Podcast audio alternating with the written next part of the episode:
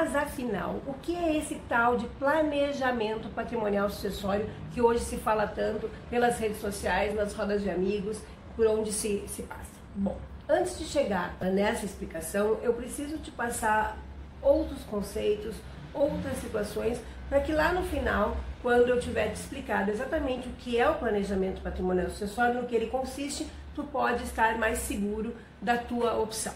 Bom, hoje se tu não fizeres nada no momento contrário, a única forma do teu patrimônio chegar ao teu herdeiro, que pode ser o teu filho, que pode ser teu cônjuge, que pode ser teus ascendentes, é através do procedimento do inventário. Hoje esse procedimento ele pode se dar pela via judicial e pela via extrajudicial. Quando é que ele é pela via judicial? Ele precisa ser pela via judicial quando houver filhos menores, quando houver incapazes, quando houver testamento ou quando houver litígio entre as partes envolvidas, tá?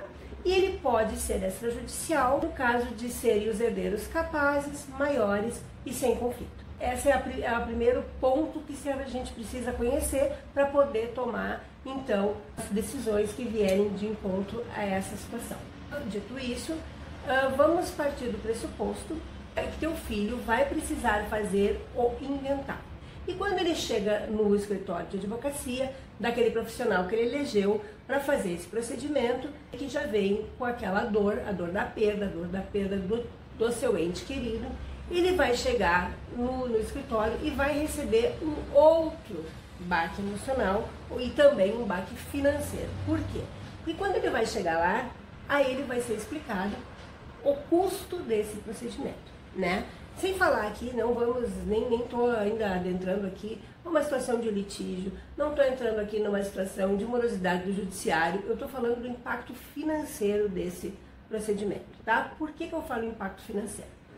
todas as despesas, ou, melhor, as despesas que mais impactam na herança são despesas que são cobradas em valores percentuais do, do patrimônio que vai ser inventariado. Então, sobre esse patrimônio vai incidir uh, o ITCMD, que é o Imposto de Transmissão, Causa Morte e Doação.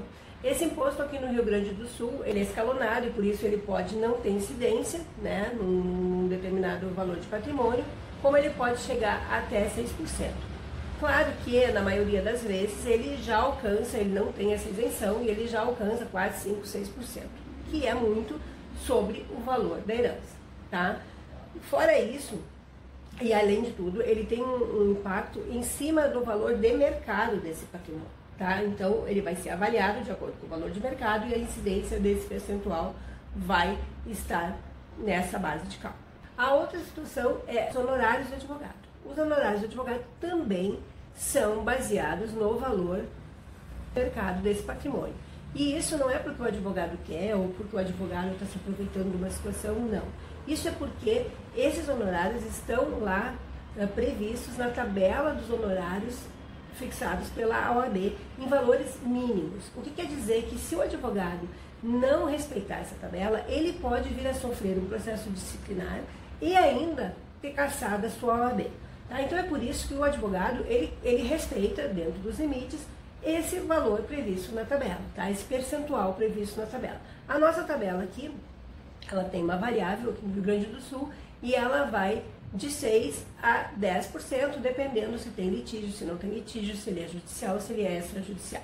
E além dessas despesas, então, ainda temos as, as, as taxas as certidões, as custas judiciais ou o valor que, que o tabelionato vai cobrar para fazer essa escritura de partilha e ainda acrescido uh, das custas de registro, então lá no ofício do registro de imóveis, quando tudo isso estiver pronto. Tá? Esse valor, ele vai impactar, a soma desses valores vai impactar em mais ou menos 20 a 40% do patrimônio a ser inventariado, a ser transmitido. E por que, que eu te digo de 20 a 40? Se tudo estiver bem, se tudo estiver correto, se teu filho tiver o valor desse recurso, ele vai simplesmente tirar do bolso, vai aportar esse valor e tudo bem. Mas se ele não tiver, o que começa a acontecer? Ou ele vai ficar com, com essa herança irregular, né? Ou ele vai ter que vender toda a herança ou parte da herança para poder alcançar as parcelas necessárias ao pagamento dessas despesas que vêm junto com o processo de inventário.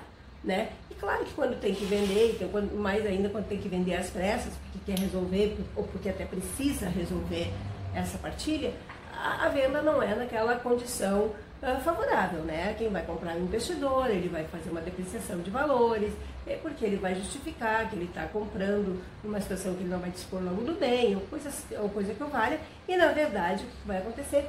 Mais uma perda, tá?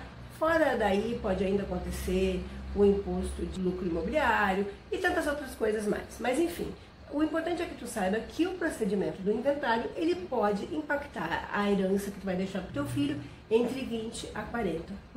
Fora toda a morosidade do processo, quando ele é judicial, fora os litígios que podem haver entre a tua família. Este é o procedimento do inventário e este é o impacto que ele causa, além da dor da perda, da perda do ente querido, tá bom? Então, tiramos isso e vamos passar para o, quais as formas de se fazer o planejamento patrimonial sucessório. Hoje a gente pode fazer através de testamento, a gente pode fazer através de doação com cláusula de reserva de usufruto vitalício em favor do, do instituidor, a gente pode fazer através de seguro de vida e a gente pode fazer através do que nós conhecemos, o que tem se falado, através de um sistema de holding familiar. Então, eu vou te dizer, antes de entrar naquilo que eu defendo, aconselho aos meus clientes, aqueles que me, me procuram para isso, eu vou te dizer o que eu desaconselho. Eu desaconselho o testamento. Por que, que eu desaconselho o testamento? Por que, que eu não indico o testamento como a forma de planejar a tua sucessão? Bom, a primeira delas, porque o testamento custa caro, porque o testamento ele adiciona valor ao procedimento do inventário. E por que, Deise, ele adiciona valor ao procedimento do inventário? Bom, primeiro porque ele vai ser um ato público, ele pode ser um testamento cerrado também, mas ele mais em desuso. Hoje aconteceria um testamento público, ali por um ato público, onde tu vais ter um custo perante o, o tabelionato de notas para confeccionar esse testamento que vai ser feito na presença de um tabelião.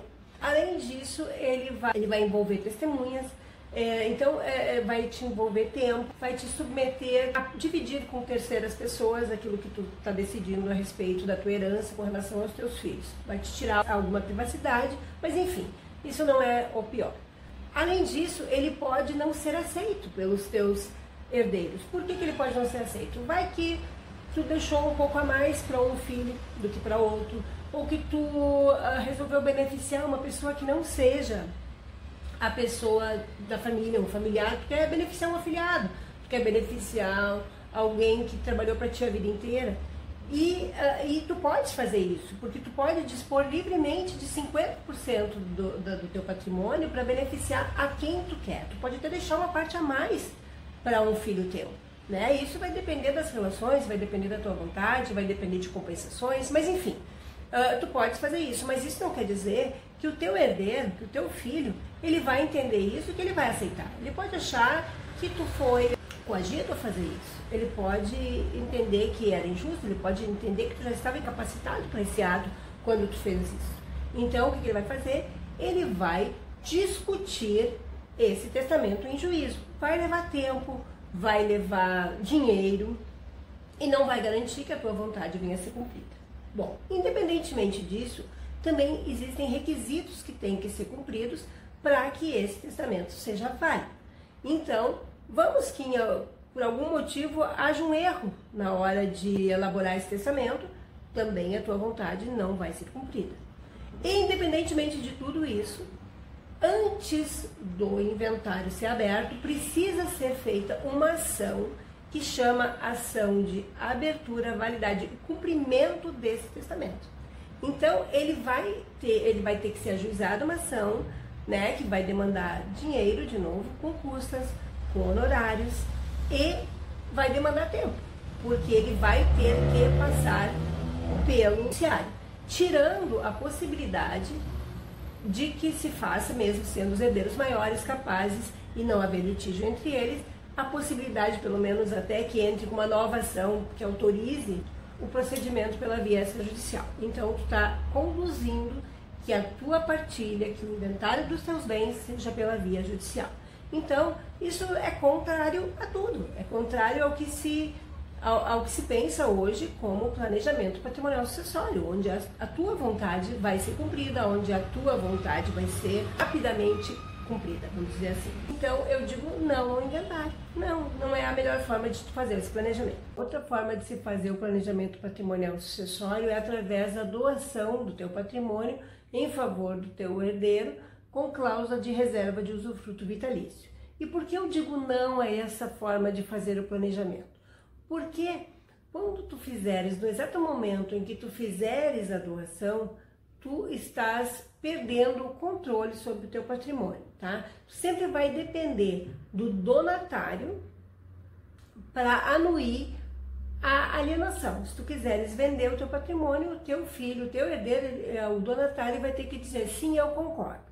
E não só ele vai dizer sim, eu concordo, mas aquela pessoa que estiver junto com ele, companheiro, companheira, marido ou mulher. Embora, muito embora essa pessoa não tenha o direito sobre esse patrimônio, mas ele tem o direito de conversar com o teu com o teu sucessor, com o donatário, para dizer não, não, olha, olha meu bem, eu acho que não, acho que isso não é bom, acho que isso vai ser prejudicial. Olha só, essa venda não é adequada agora. Vamos fazer com que ele fique com o patrimônio lá, porque olha, vai estar tá garantindo assim o futuro dos nossos filhos, aquela coisa toda que a gente sabe que acontece, ou até para ganhar uma vantagem.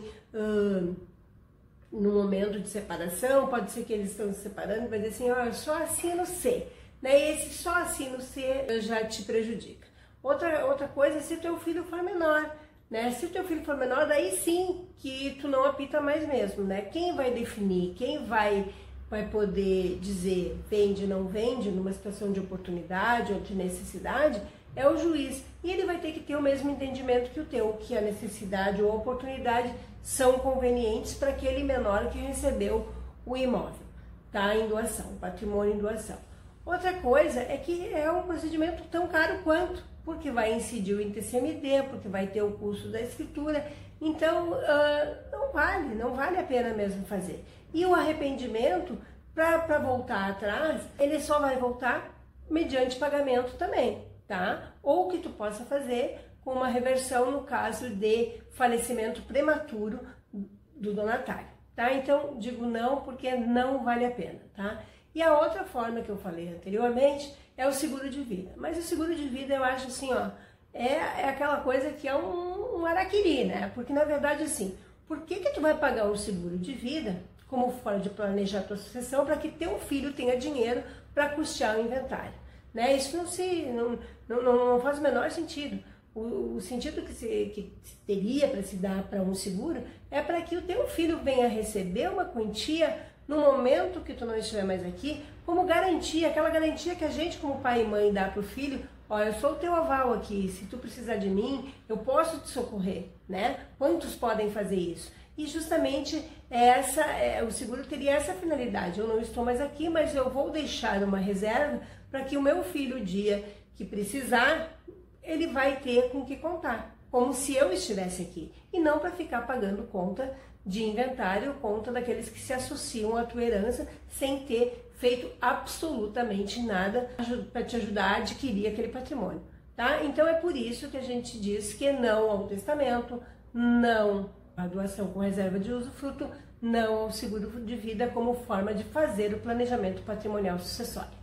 E agora que eu já te falei sobre o inventário, que eu já te alertei para toda a dor que ele pode causar na vida do teu filho.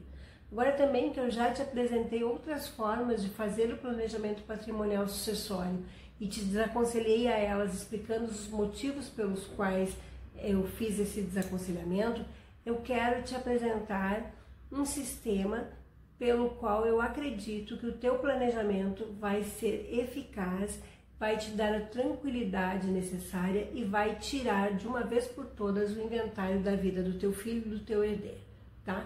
E como é que se faz isso? Esse planejamento, então, se faz através da constituição de um sistema de holding familiar, pelo qual, no primeiro momento, tu vai constituir uma empresa, uma empresa que não vai exercer nenhuma atividade, uma empresa que não vai ser de risco e na qual tu vai depositar todo o teu patrimônio através da integralização dele nas cotas do capital social. Feito isso, tu vai doar essas cotas para os teus filhos. Vai doar essas cotas com cláusula de reserva de usufruto vitalício, que vai te permitir ter o domínio, ter a chave do cofre até o último dos teus dias, tá? Mas o planejamento patrimonial sucessório não é apenas isso. Muitos entendem que sim e apresentam ele dessa forma, mas não. O planejamento patrimonial sucessório, através da constituição de uma holding familiar, ela transcende a isso, né? Porque através dele tu pode prever outras cláusulas que garantem a proteção dos teus bens e a proteção do teu cofre. E quais cláusulas seriam essas? Seriam cláusulas em comunicabilidade, onde somente a tua família se chega a esse patrimônio, né? Através da cláusula de empenhorabilidade, onde os reveses, os teus filhos, os sócios, então, que vão passar a ser sócios dessa empresa, não tenham esse patrimônio comprometido para pagamento de execuções. Cláusula de inalienabilidade, onde essas cotas não podem ser vendidas a terceiros sem o teu consentimento cláusula de administração vitalícia, onde até o teu último dia, quem vai administrar a empresa é tu, titular do patrimônio. Os teus filhos e os teus herdeiros só vão chegar nelas depois que tu não estiveres mais aqui, né? Então, essas cláusulas todas vão te dar a certeza de que tudo o que tu está transmitindo, ela é uma figura jurídica, é uma ficção jurídica e que só vai chegar aos teus filhos exatamente no dia em que tu não estiver mais aqui. São cláusulas que vão te permitir alienar o patrimônio se tu entender que sim, vão te permitir te arrepender, vão te permitir reorganizar esse patrimônio, até uh, em razão daqui a pouco de tu vir a conhecer um filho uh, fora do casamento, que tu não sabia da existência, através do nascimento de um filho temporão, onde tu vai ter que redimensionar a distribuição dessas cotas, até porque vamos tratar de direito patrimonial, de direito empresarial, mas também de direito sucessório, de direito da família, onde todas as prerrogativas dos herdeiros vão estar garantidas também. Então, como eu disse, o planejamento patrimonial sucessório, ele não se encerra simplesmente com a doação das cotas aos teus herdeiros, tá? Ainda que com cláusula de reserva de usufruto vitalício. Não. O sistema consiste em muito mais, ele vai mais além com a inserção de cláusulas que garantem a gestão desse patrimônio pelos seus titulares originários até o seu último dia, assim como também a proteção desse patrimônio com relação a terceiros, tá?